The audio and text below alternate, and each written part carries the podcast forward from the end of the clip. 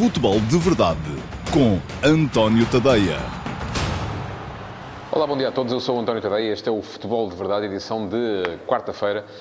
Hoje é dia de Champions, é dia de Benfica na Champions. Ontem já foi dia de Champions também e é normal que uh, nestes dias o futebol de verdade acabe por se centrar sobretudo naquilo que são os jogos da Liga dos Campeões, porque são os jogos que, afinal de contas, fazem parar toda a Europa. E ontem Vimos alguns jogos interessantes. Eh, eu ontem não falei aqui sequer do uh, Tottenham Bayern. Uh, não foi porque achasse que ia redundar naquilo que redundou, foi mesmo porque uh, me pareceu mais excitante na altura o Juventus Leverkusen.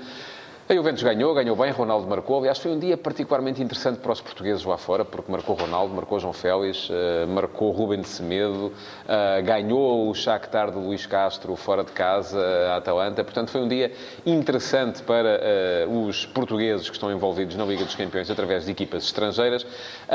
e foi um dia com algumas surpresas. E eu também não falei aqui ontem do Real Madrid uh, Bruges, porque achei que ia ser, como costumava dizer, Strigo Limpo Farinha Amparo. Não foi.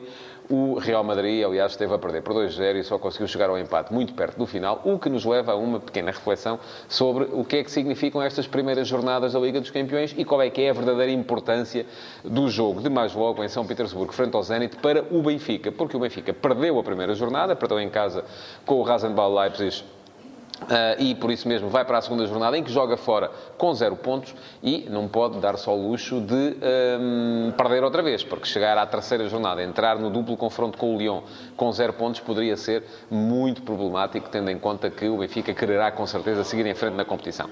Antes de entrar nessa conversa, porém, uh, deixem-me só lembrar-vos que podem mandar perguntas, mandem perguntas para a caixa de comentários no direto no Facebook, para quem está a ver em direto no Facebook. Uh, no final, a equipa que produz este Futebol de Verdade vai escolher uma dessas perguntas e eu vou responder. Não tem que ser sobre o tema do dia, tem que ser sobre futebol, mas uh, no finalzinho uh, deste programa eu vou receber aqui uma mensagem com a pergunta uh, selecionada e vou dar o meu melhor para lhe responder. Mas bom, entremos então no Benfica.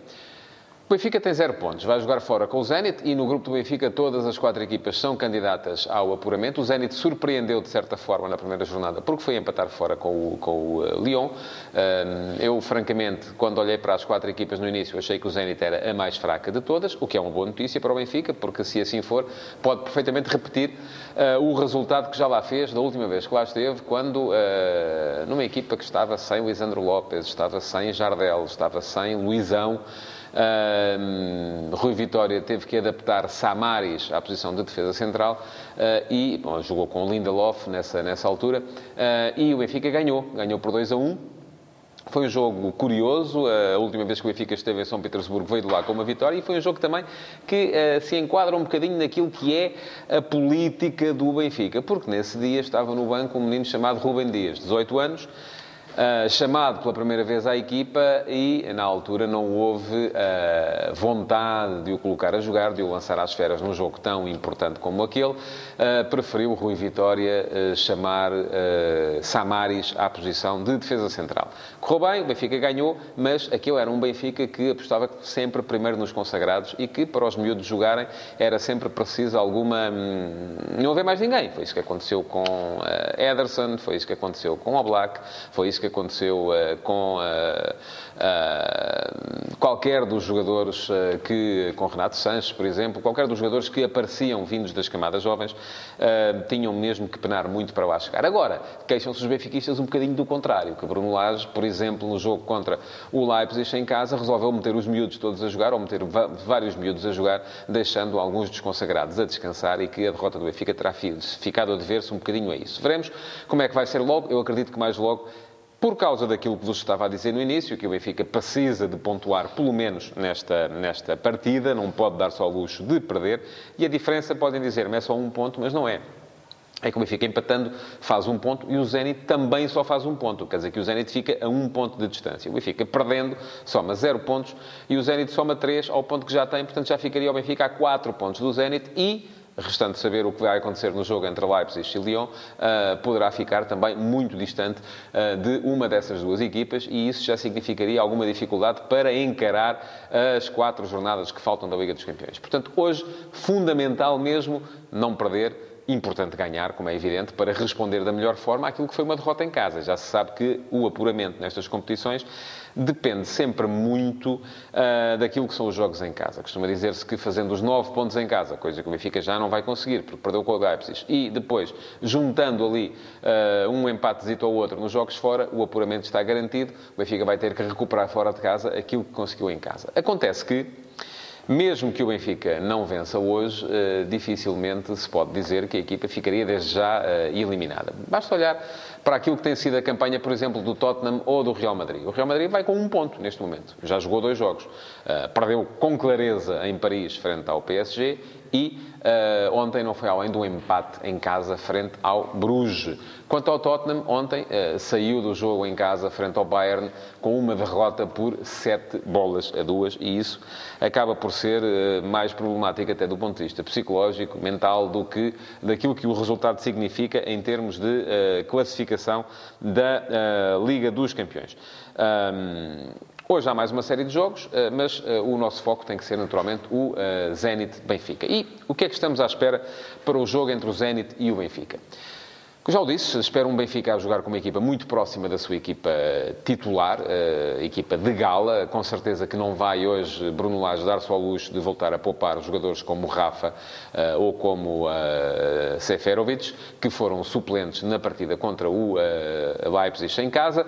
Acredito que ambos vão estar no 11 titular, tal como acredito que lá vai estar Raul de Tomás, agora que Lage já experimentou algumas outras opções, como por exemplo a colocação de Jetson naquela posição de segundo avançado. Creio que não resultou É verdade que o jogo de hoje será um jogo diferente, será um jogo em que o adversário, à partida, vai balancear-se um bocadinho mais para o ataque. E este Zenit é mais forte a atacar do que a defender. É uma equipa que concede espaços do ponto de vista defensivo, mas é uma equipa que em casa não costuma de todo facilitar. Vai com, nos últimos 13 jogos oficiais, em casa, 11 vitórias, 2 empates, não perde ali desde março quando lá foi jogar o Villarreal em jogo uh, das competições europeias e na altura o Villarreal ganhou uh, em São Petersburgo por três bolas a uma. Daí para cá, nem no campeonato, nem nas competições europeias, o Zenit não voltou a perder jogos em casa. Portanto, sendo uma equipa que defensivamente deixa um bocadinho a desejar, uh, Ivanovic já é quase um jogador mais forte nas bolas paradas ofensivas do que na forma de manter a segurança defensiva. Girkov nunca foi um lateral esquerdo particularmente forte pelo ponto de vista defensivo, um jogador que ataca muito bem também, e já se sabe que as duas principais uh, armas uh, da, da, equipa do Zenit são os dois avançados, particularmente de Juba. É um jogador, já o disse aqui algumas vezes, é um jogador que mexe as medidas, porque sendo um colosso em termos de força, em termos de tamanho, é um jogador com uma técnica muito apurada e refinada, é um jogador que é capaz não só de ir à procura da profundidade, de ser forte no combate corpo a corpo com os centrais adversários, mas também de encontrar soluções técnicas muito, muito interessantes para resolver cada, cada lance em que se envolve. Portanto, já se sabe que este é um Zenit que defensivamente uh, cede mais algum espaço e isso pode levar, de facto, Bruno Lage a pensar em encarar o jogo de uma forma diferente daquela que anunciou uh, na conferência de imprensa de hoje, em que disse que queria claramente ser uma equipa mandona. Ora bem, para ser uma equipa mandona, o Benfica tem de ter uh, gente na frente e tem de ter as tais referências na frente.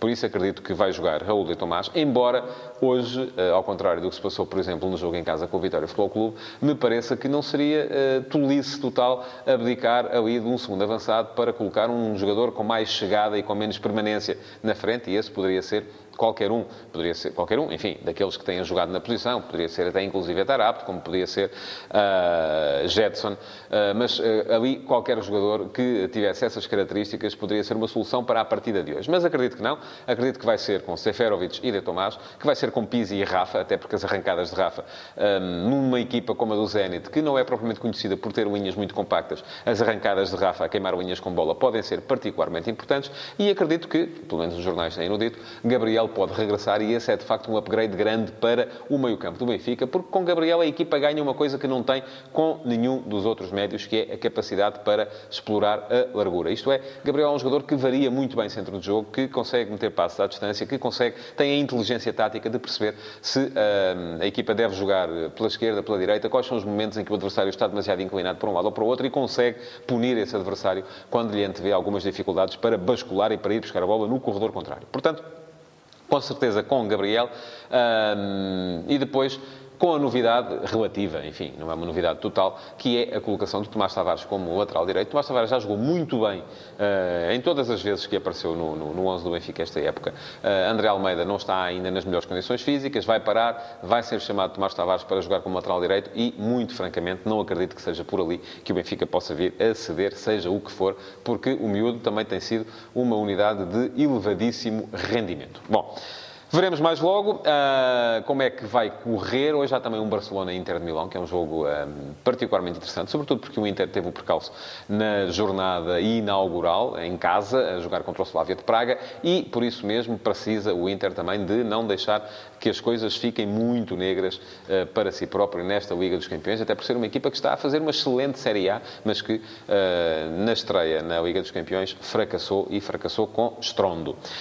Além disso, eh, para quem quiser ficar um bocadinho acordado um bocadinho até mais tarde, vamos ter hoje a primeira mão das meias finais da Taça Libertadores com o Flamengo de Jorge Jesus a jogar contra o Grêmio de Renato Gaúcho. É uma rivalidade entre os dois, que tem vindo a, a provocar algumas manchetes engraçadas pelo, pelo Brasil, uh, porque Renato não é propriamente ficar calado e que temos ali dois treinadores que são provavelmente os campeões do mundo da basófia. E quando isso acontece, a coisa uh, tem tudo para ser uh, quente e com muita piada. Eu acho que estas coisas, sobretudo, têm piada. Não temos que levar as coisas que eles dizem muito a sério.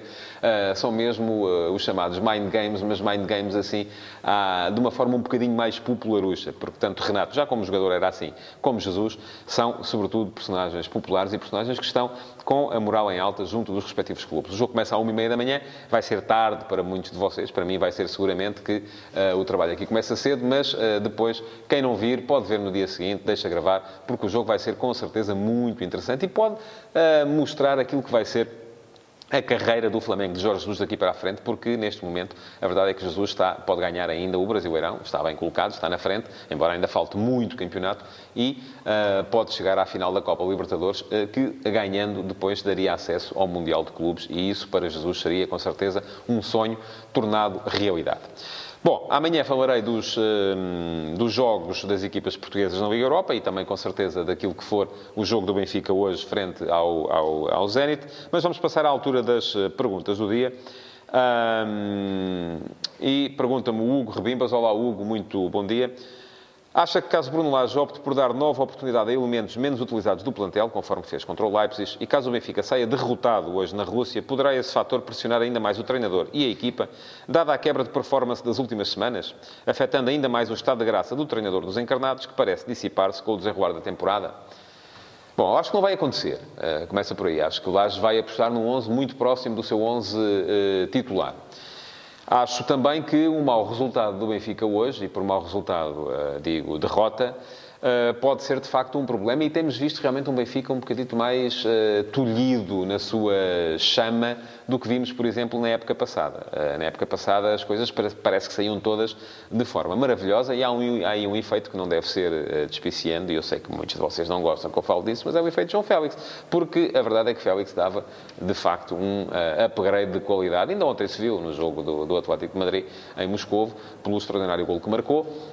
Um, mas uh, a questão é que o Benfica ainda está à procura da melhor forma para jogar e, de facto, as coisas não têm saído muito bem, sobretudo do ponto de vista ofensivo. Já não me recordo quando é que foi a última vez que o Benfica conseguiu marcar um gol durante as primeiras partes dos seus, uh, dos seus jogos, porque a equipa entra sempre uh, um bocadinho uh, lenta, previsível e sem capacidade para explorar o sistema defensivo dos adversários, até porque os adversários também já perceberam mais ou menos como é que este Benfica joga. Portanto, Acho que o Laje não vai apostar num 11 alternativo. Acho que, uh, quer aposte, quer não aposte, se perder hoje, a pressão vai ser, vai ser naturalmente grande. Não digo uma pressão da parte dos eh, dirigentes, não digo também pressão da parte da esmagadora maioria dos adeptos, mas vai haver com certeza muita gente uh, pronta já a afiar as faquinhas, porque isto é aquele dia em que o Benfica, se hoje perder né, em São Petersburgo, volta a comprovar que tem dificuldades de afirmação na Europa. E a afirmação europeia continua a ser um ponto do qual Luís Filipe Vieira não abdica sempre que fala publicamente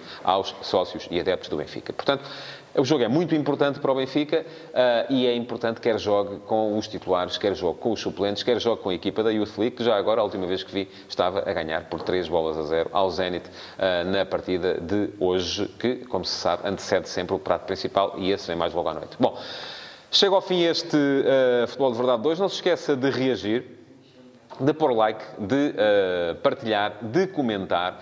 Uh, e uh, não se esqueça também que o Futebol de Verdade já está em podcast. E uh, seja você um fiel seguidor da tribo iOS ou da tribo Android, qualquer que seja o seu fornecedor de podcasts, já lá tem. Basta pesquisar Futebol de Verdade, fazer subscrever para começar a receber uh, sempre as emissões do Futebol de Verdade no seu telemóvel, quem sabe, para ir ouvir depois, quando for para casa, no trânsito ou nos transportes públicos, porque, uh, enfim, é sempre uma forma de passar o tempo. Muito obrigado por ter estado desse lado e até amanhã. Futebol de Verdade, em direto de segunda a sexta-feira, às 12h30, no Facebook de António Tadeia.